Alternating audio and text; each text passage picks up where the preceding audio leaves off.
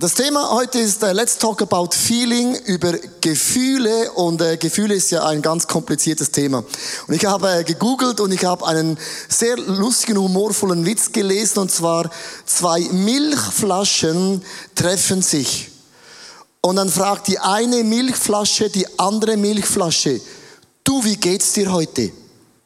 Und dann sagt die eine Milchflasche, ich bin sauer. So, äh, Gefühle ist ja immer so eine Sache. Und ich habe hier eine Person mitgebracht, dass man es auch ein bisschen einordnen kann. Wo sind eigentlich die Gefühle zu Hause bei uns? Man sagt, die Gefühle sind so in der Magengegend so. Wenn man sich verliebt, dann spürt man hier unten so Schmetterlinge im Bauch. Oder bei den Männern ist das so ein Hubschrauber im Bauch. Das ist alles so in, in der Magengegend, sagt man.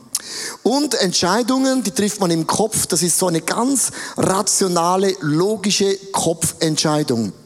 Und wenn man das so anschaut, bei einer Person ist es wichtig, dass zwischen Gefühlen und Entscheidung gibt es immer noch ein Herz. Und dieses Herz ist eigentlich der Verbindungsknoten von diesen zwei Dingen. Und wir alle wissen, es ist nicht ratsam, unser Leben auf Gefühle zu bauen. Also nicht, dass Gefühle falsch sind, aber Gefühle sind nicht immer ein guter Ratgeber.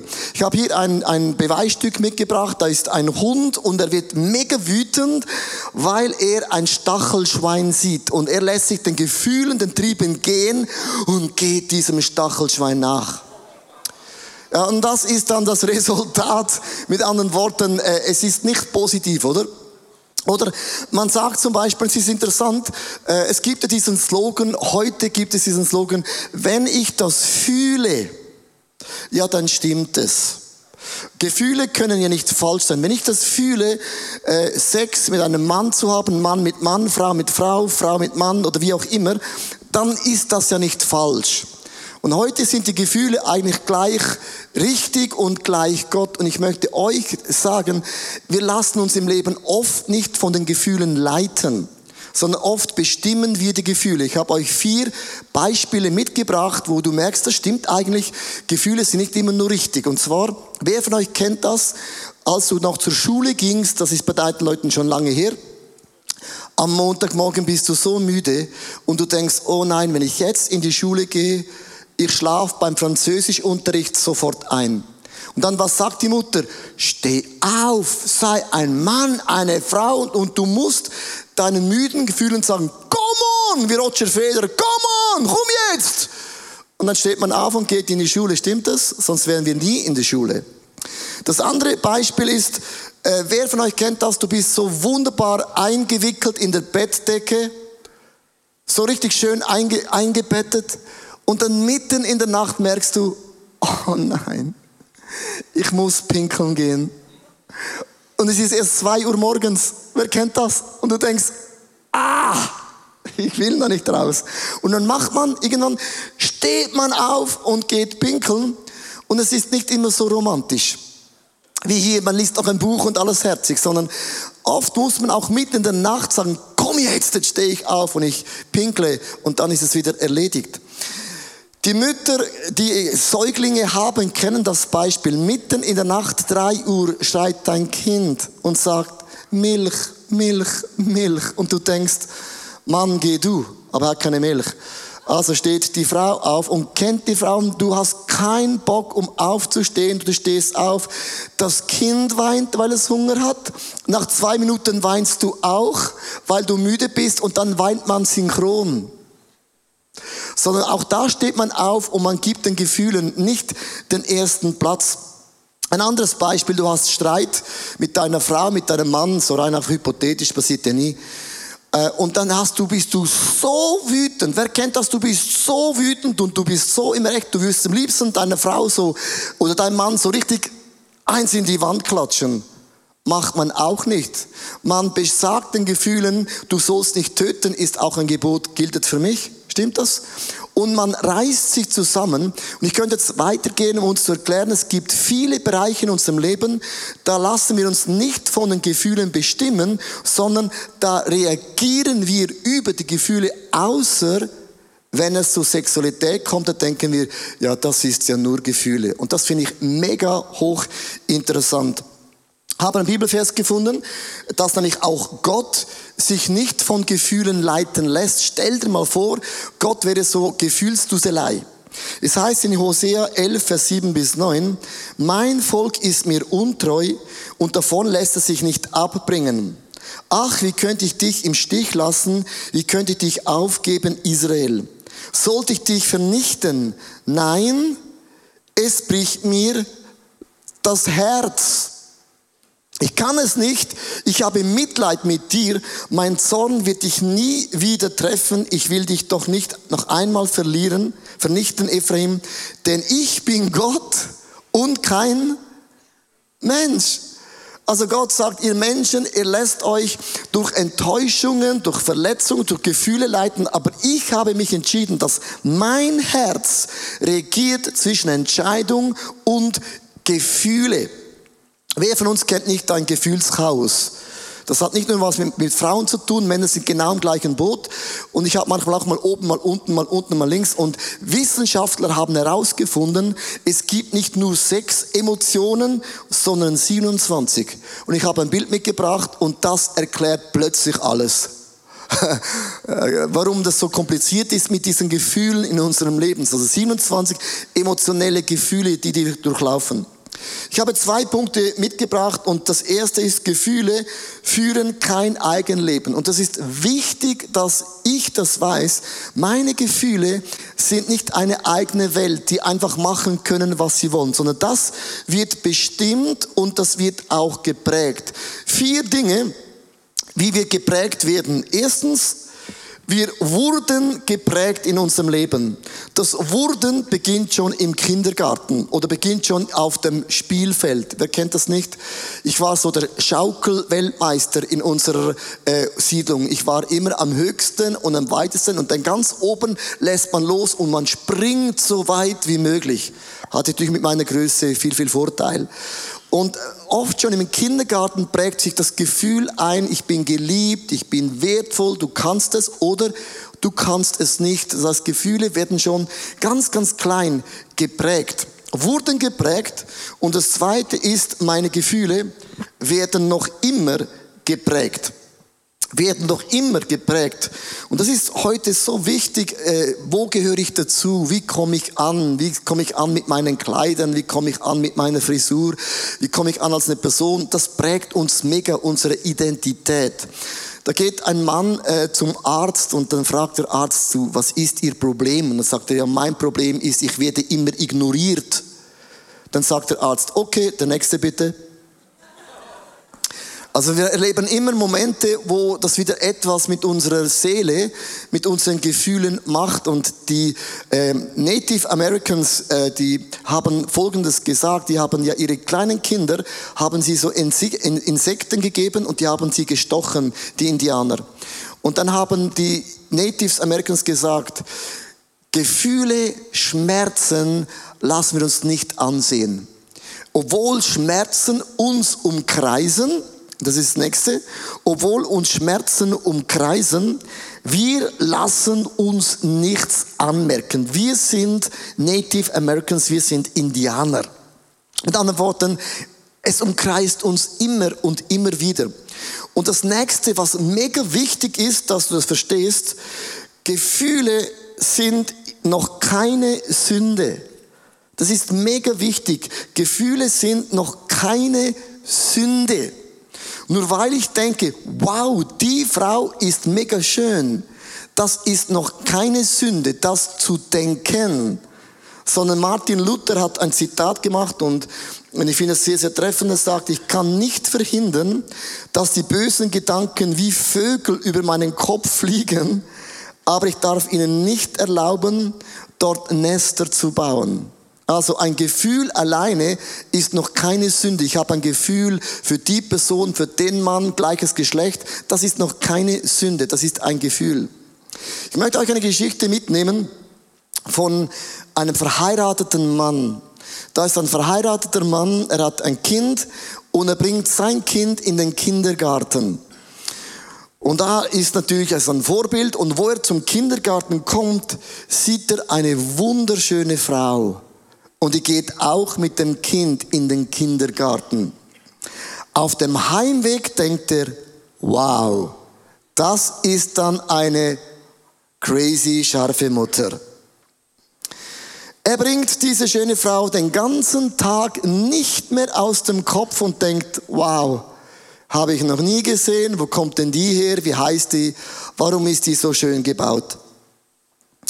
Und dann denkt er, es wäre so schön, ich könnte mal mit ihr sprechen.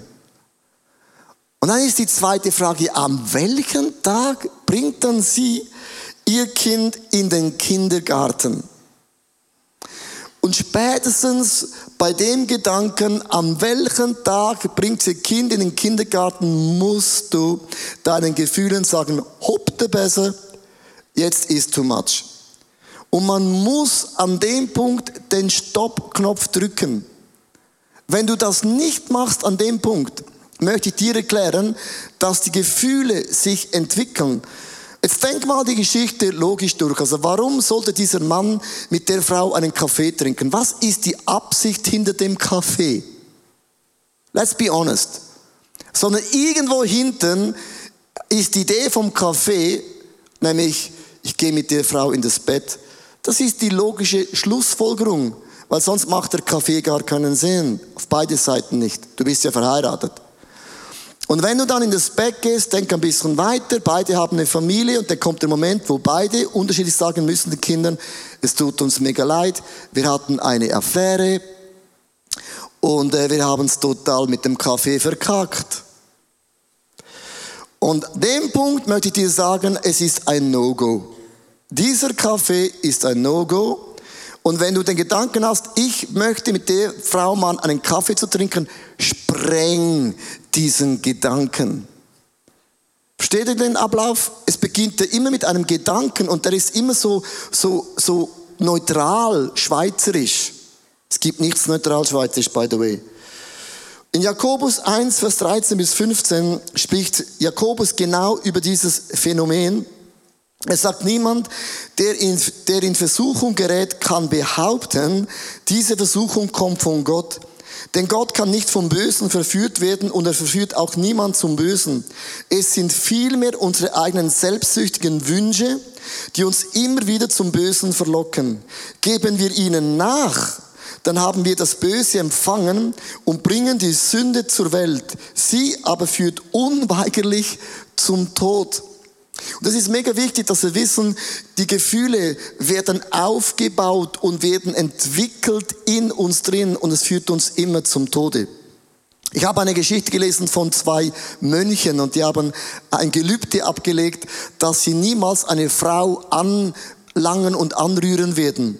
Und dann waren sie auf einer Wanderung und dann war ein großer reißender Fluss und dann stand eine ganz junge, attraktive, blonde, gut aussehende Frau vor dem Fluss und sie weinte. Und dann fragte der eine Mönch, warum weinen Sie? Und sagte sie, ich komme nicht über den Fluss. Und dann ergriff der ältere Mönch die ganz junge, knackige Frau, trug sie mit Leidenschaft, mit Würde, mit einem dienenden Herzen über den Fluss und setzte sie beim Fluss wieder ab. Und sie gab ihm einen Kuss auf die Wange. Der junge Mönch sah ihn völlig irritiert an. What's going on? Und der Ältere sagte nur, und dann liefen sie weiter. Und während zwei Stunden war da keine Konversation mehr, kein Gespräch mehr. Nach zwei Stunden sagt der junge Mönch zum älteren Mönch, du weißt, dass du gesündigt hast. Es ist nicht erlaubt, dass man eine junge Frau anfasst und schon gar nicht über einen Fluss trägt. Und dann sagt der ältere Mönch, es mag sein, dass ich einen Fehler gemacht habe, aber ich habe vor zwei Stunden diese Frau am Fluss abgestellt. Aber du hast sie noch immer zwei Stunden in deinem Kopf mitgetragen.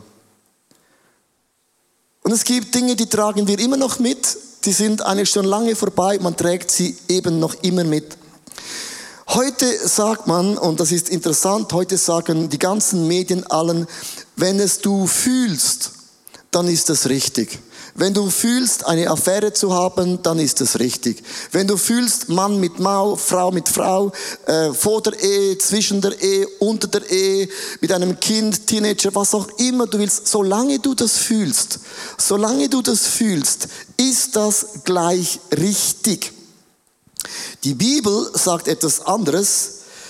Die Menschen sagen, höre auf dein Herz oder deine Gefühle, aber Gott sagt, lenke dein Herz. Weil das Herz ist der Motor von Entscheidungen oder auch Gefühlen. Hier ist ein Herz. Und ein Herz ist nicht etwas Statisches, sondern ein Herz, das die Gebote von Gott ernst nimmt, ist so schön beleuchtet. Stimmt das? Und ein Herz ist beweglich. Man kann das Herz wegnehmen von der Wahrheit von Gott und man zieht es einfach so ein bisschen weg. Ist Herz, ist immer noch Herz und es wird dann schmutzig oder dunkel oder man lenkt ein Herz und geht zurück zu diesen Geboten von Gott. Es ist nicht so, dass jedes Gebot mir immer total einleuchtet, aber der Schöpfer hat sich mehr überlegt als ich. Und wenn ein Schöpfer uns gebaut hat, dann weiß ein Schöpfer auch, was ist am besten für uns. Und darum lass unsere Herzen lenken, damit die Gefühle uns nicht bestimmen. Zweitens, und das ist mein Gedanke, lenkt dein Herz und ich möchte euch heute ein paar Bibelverse auf den Weg mitgeben, dass du merkst, Gott spricht so viel, so viel über unser Herz. In Sprüche 3, Vers 1 bis 6 mein Sohn oder meine Tochter, vergiss nicht, was ich dich gelehrt habe. Bewahre meine Gebote in deinem Herzen, denn sie schenken dir ein langes und zufriedenes Leben. Gnade und Treue sollen dich nicht verloren gehen. Trage sie wie eine Kette um den Hals und schreibe sie dir tief in dein Herz dann wirst du freundlich und klug werden und Anerkennung bei Gott und den Menschen finden. Vertraue von ganzem Herzen nicht auf deine ganzen Gefühle, auf den Herrn und verlasse dich nicht auf deinen Verstand. Denke an ihn, was auch immer du tust, dann wird er dir den richtigen Weg in deinem Leben zeigen. Sprüche 23, Vers 19. Höre, mein Sohn oder meine Tochter, und sei weise und richte dein Herz auf den richtigen Weg. Richte deine Gefühle und deine Gedanken auf das, was zählt. Psalm 37, Vers 4 bis 5. Habe deine Lust am Herrn. Der wird dir geben, was dein Herz wünscht. Jetzt kommt das Wort, befiehl dem Herrn deine Wege und hoffe auf ihn, er wird's wohl machen. Ich habe heute eine Story auf der Bühne und wenn es immer zum Thema Sexualität kommt, ähm, braucht es viel Mut, da auf der Bühne, auch im TV, einfach die Geschichte zu präsentieren. Und ich habe einen hohen Respekt vor Philipp Roth, der uns seine Geschichte erklärt, wie er sein Herz in seinem Leben immer wieder lenken muss. Lasst uns Applaus geben. Philipp Roth on the stage. Dankeschön. Ich bin seit zehn Jahren verheiratet mit Doris, meiner Frau. Seit den Flitterferien genießen wir zusammen den Sex, mal mehr, mal weniger. Und äh, der Sex hat uns unterdessen zwei tolle Kinder geschenkt. Und das wird ähm, spätestens ab Januar nicht mehr der Fall sein, weil ähm, Vasektomie verlasst mich nie. ähm, genau, so viel mal so die Details rund um die Sexualität. Und ich möchte euch die Geschichte erzählen, die aktuellste Versuchungsgeschichte aus meiner, ähm, meinem jetzigen Leben. Und zwar war das vor drei Monaten. Ich bin mit meiner Frau Doris und mit unserer kleinen Tochter in Kindergarten. Und ähm, das war der erste Kindergartentag. Und dann habe ich nichts ahnend einfach diese Lehrerin gesehen. Und das war für mich einfach eine attraktive Frau die hat mich angesprochen und ich habe sie gemustert von oben nach unten, von hinten nach vorne, wieder von oben nach unten und das so mitten im Kindergarten. Und irgendwann habe ich mich so entlarvt und gedacht, du äh, benimm dich wieder mal anständig. Und ich habe dann mich so aus der Situation rausgeflüchtet in den, den Büchli-Ecken. und habe da mich so auf die Kinderbüchlein konzentriert, um mich einfach mal aus dieser Situation äh, rauszunehmen, rauszuflüchten. Das war so die erste Situation, wo ich mich, wo ich meine, meine Gefühle gelenkt habe. Etwas später habe ich dann ähm, äh, mit Doris darüber gesprochen, habe gesagt, die Frau, die fand ich jetzt schon attraktiv.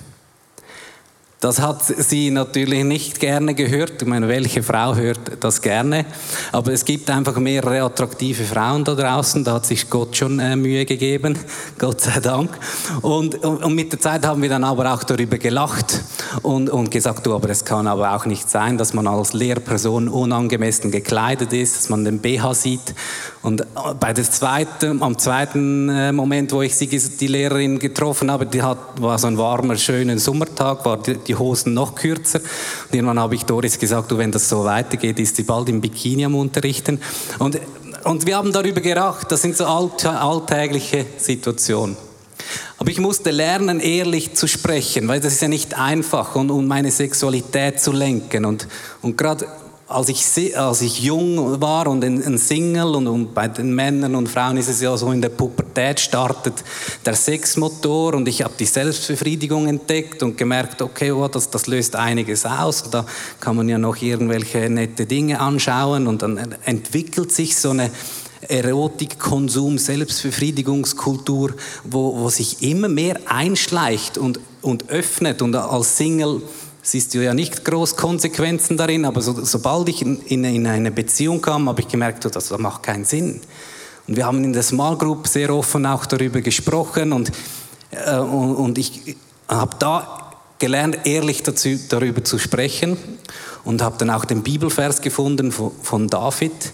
Der hat ja auch seine äh, Badeschönheit äh, vernascht und dann nachher geschaut, dass das irgendwie wieder irgendwie in Ordnung kommt, aber er wird heute noch der Mann nach Gottes Herzen genannt.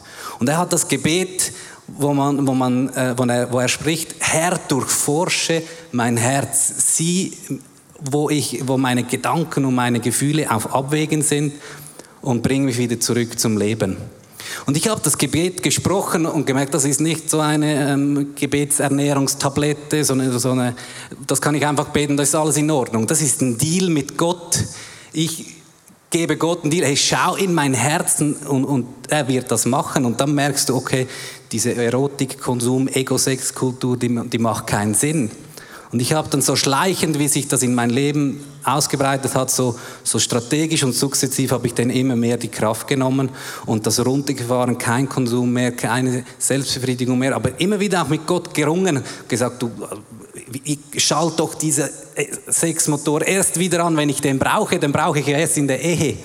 Aber irgendwie ähm, sind da, ist da das Hin und Her mit Gott und, und er geht mit uns den Weg, der zum Leben führt. Und, und heute ist das Gebet ein bisschen anders. Ich, ich schütze unsere Sexualität oft mehr, also vor den Wochenenden, wo ich merke, da, da gibt es wieder Zeit für Sex, da bete ich mehr für Schutz, für Sexualität und, und ich lenke einfach meine, meine, mein, mein Herz, meine Gedanken Richtung Ehe. Wenn ich eine schöne, ein schönes Plakat sehe, dann sage ich immer, hey, das habe ich zu Hause. Ich habe zu Hause die schönen Brüste, die schöne Form, die schöne Frau. Und so nehme ich dem, dem, dem Angebot von außen einfach die Kraft und lenke es in die Ehe. Philipp, vielen Dank. Äh, big Respect. Big Respect. Danke vielmals. Äh, es war nicht so einfach, einen Interviewpartner zu finden für dieses Thema. Obwohl es uns alle betrifft. Das ist auch nicht ein Thema, du sagst, ja gut, das hat mit mir nichts zu tun. Ich möchte nochmal zu diesem Herz zurückgehen. Philipp hat es schön gesagt, äh, man kann das Herz lenken. Ich war mit einem äh, Kollegen unterwegs äh, und dann ist mir aufgefallen bei ihm, dass wenn eine hübsche Frau vorbeiläuft oder generell einfach eine Frau, er immer sie so anschaut und kaum ist sie weg, macht er so. Da habe ich gesagt, das machst du immer. Er sagt, ja, ich habe nochmals nachgeschaut. Dann habe ich gesagt, die hat sich nicht verändert. Und dann habe ich ihn gefragt, wieso machst du das? Und er sagt, keine Ahnung, mache ich schon immer so. Machen alle Männer so. Und habe gesagt, ja, äh, ist, der Reflex hatte ich auch. Und irgendwann habe ich gesagt, der zweite Blick, der bringt dir gar nichts. der macht dich nur noch wütender. Der löst ja was aus. Und, und dann habe ich zu ihm gesagt, schließ doch einen Bund mit deinen Augen. Wenn du die Frau siehst, sagst du Halleluja, praise the Lord, amazing. Und dann hält deinen Fokus auf Jesus. Und das ist etwas, das kann man einlernen. Dieser erste Blick kannst du nichts dafür, aber der zweite Blick, was bringt gar nichts. Und darum ist es wichtig, dass wir dieses Herz bewahren und lenken und dann kommt auch der Rest in unserem Leben. Es heißt im Psalm, und ich finde es mega cool, in 40 Vers 9, deinen Willen, meinen Gott, tue ich gern. Und dein Gesetz habe ich in meinem Herzen. Man kann sich das Gesetz Gottes aneignen. Dass das zu meiner Freude in meinem Leben wird. Und die Gebote von Gott sind nicht Gebote, sondern es sind die besten Ratschläge, die Gott mir überhaupt geben kann. Und ich finde es cool, wie Philipp hat gesagt, ich habe mich entschieden, meine Blicke auf meine Frau, auf meinen Mann zu lenken und sagen, wow, ich habe ja alles zu Hause, was ich brauche. Ich habe ein Prinzip ausgeschrieben, ein Prinzip, lenke dein Herz so lange, bis es Lust an dem hat, was richtig ist und was Gott segnen kann. Lenke dein Herz so lange, bis du so Freude an den Prinzipien von Gott hast. Um das alles in einem Bild zu erklären, ist eben mega krass. Es liegt wirklich in unseren Händen, ob man das Herz lenkt. Und zwar, ein Vater erzählt von zwei Wölfen. Es gibt einen böser Wolf, der ist eifersüchtig, der ist jähzornig, der ist wütend und rachesüchtig. Und der zweite Wolf ist liebend und freundlich und barmherzig. Und die haben einen Streit miteinander. Und dann fragt der kleine Sohn, sag einmal, welcher von diesen Wölfen wird dann überleben? Und dann sagt der Vater ganz einfach, den Wolf, den du fütterst. Den Wolf, den du fütterst. Das heißt, was fütterst du am meisten? Lasst uns unser Herzen füllen mit diesen Prinzipien von Gott dass in meiner Sexualität, liebe Freunde, Gefühle stimmen da überhaupt gar nicht, sondern ich lenke meine Gefühle. Ich bestimme meine Gefühle. Ich befehle meine Gefühle, so zu denken, wie Gott sie denkt, auf dass du ein langes, erfülltes und auch glückliches Leben hast. Und ich wünsche dir wirklich, dass du nicht wie dieser Mönch Dinge mit dir mitträgst, sondern es braucht Momente, wo man ganz ehrlich in einer Small Group sagt, das sind meine Challenges. Das sind meine Augenlust. Das sind meine Gefühle. Am liebsten würde ich und dann Pünktli, Pünktli. Und man ist ganz, ganz ehrlich. Ich möchte dich ganz kurz einladen, deine Augen zu schließen.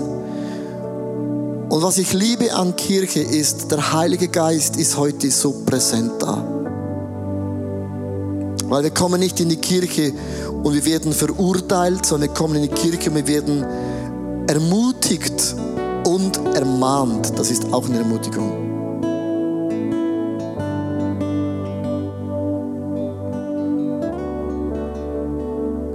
Und Jesus, ich danke dir, dass du mir die Autorität gegeben hast,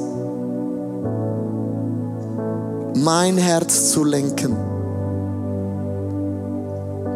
Und es tut mir leid, wo ich diesen Vögeln, diesen Versuchungen Nester erlaubt habe zu bauen.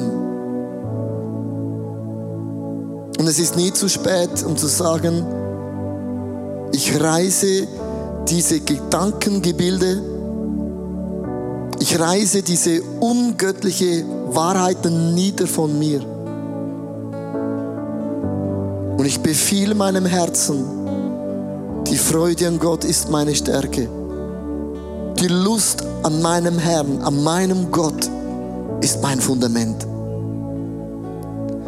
heile meine Gedanken und heile meine Augen, damit ich sehe, wie du siehst und höre, wie du hörst und fühle, wie du fühlst und tue, was du tun würdest.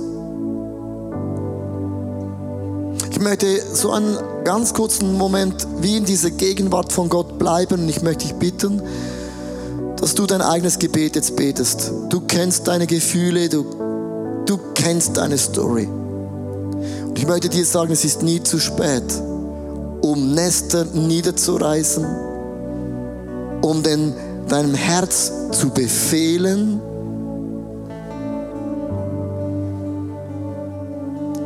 weil du bist nicht ein Opfer deiner Gefühle.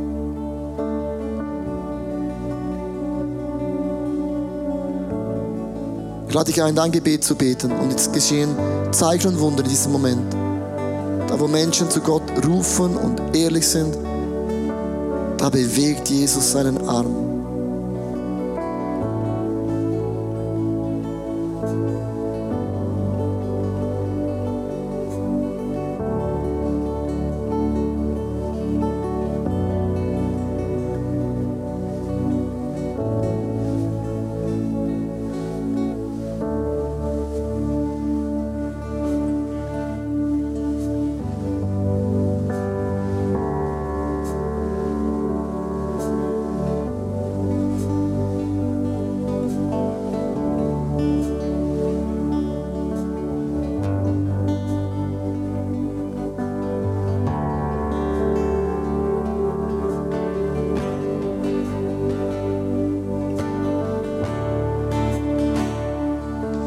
Möchte euch in diese Stimmung vom Gebet weiterleiten. Wir, wir haben heute Morgen verschiedene Möglichkeiten. Wir haben hier ein Kreuz aufgebaut. Äh, du kannst gerne zum Kreuz kommen, da hat es auch so Zettel. Du kannst auch Dinge aufschreiben. Du kannst sie zum Kreuz bringen. Das können Wunder sein, die du gebrauchst. Das können Dinge, die du falsch gemacht hast. Was auch immer du heute Morgen von Gott erlebt hast, das ist das Kreuz für dich da. Auch das Abendmahl kann man einnehmen, man kann worshipen. Und da hinten haben wir was ganz Neues. Es gibt einen Stuhl und dann hat es verschiedene Gewänder. Du kannst heute einfach so ein Gewand anziehen, du bist wie ein König, eine Königin und dann schaust du in den Spiegel und du siehst dich, wie Gott dich sieht. Und auf diesem Spiegel hat es verschiedene Wörter. Und ich finde es eine mega coole Möglichkeit, einfach ganz praktisch äh, dir bewusst zu machen, ich, ich habe diese Autorität in meinem Leben Dinge zu lenken. Die Worship Band spielt weiter, das Kreuz, das Abendmahl, die Zettel, da hinten die Identität. Und ich möchte Folgendes äh, sagen. Es gibt fast kein Thema, das wir, nicht wissen, mit dem wir umgehen, als dieses Thema. Und es gibt kein Thema, wo Gott Heilung bewirkt, wie dieses Thema, wenn wir einfach ehrlich diese Dinge bei Namen nennen. Bei Namen nennen. Nur weil du Dinge getan hast, bist du nicht pervers sondern man kann Dinge mit Gott wieder lenken. Und ich habe, als ich im, Teenager war, habe ich mit einem Freund zusammen einen Bund gemacht. Wir haben gesagt, jede Woche haben wir uns getroffen, wir haben gebetet, wir haben gesagt, wir machen keine Selbstbefriedigung mehr. Wir haben jede Woche uns gefeedbackt. Und ist einer gefallen, sind wir aufgestanden, haben gesagt, das ist nicht mehr unsere Identität. Das war ein Ausrutscher, das sind wir nicht. Und ich fand das mega befreiend, das war offen, wir haben darüber gesprochen, es war kein Geheimnis. Und das hat mich geprägt bis heute. Das ist Selbstbestimmung ist, kein, ist nicht meine Identität und ist nicht mein Thema. Aber ich habe das angepackt und ich habe da meine Augen, meine Lust gelenkt. Das ist der Power von Church, der Power von Small Group, auch der Power vom Gebet, den Zettel vom Abendmahl und auch von diesem Gewand. Und ich möchte jetzt einladen, aufzustehen und nutzt die nächste Viertelstunde, um mit deinem Gott Dinge festzumachen, zu beten, zu schreien, dass Gott Dinge in dir freisetzt. Komm on.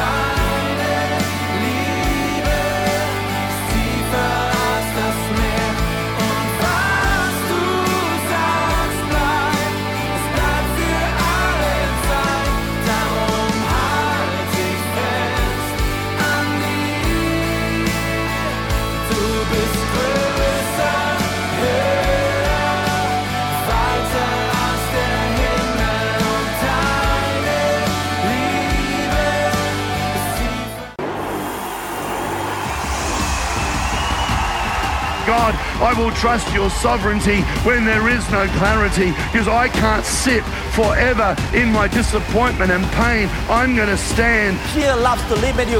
Fear loves to keep you where you are. Fear wants you to do what you have always done and never do anything else. Fear wants to shackle your potential, and fear always wants to limit you.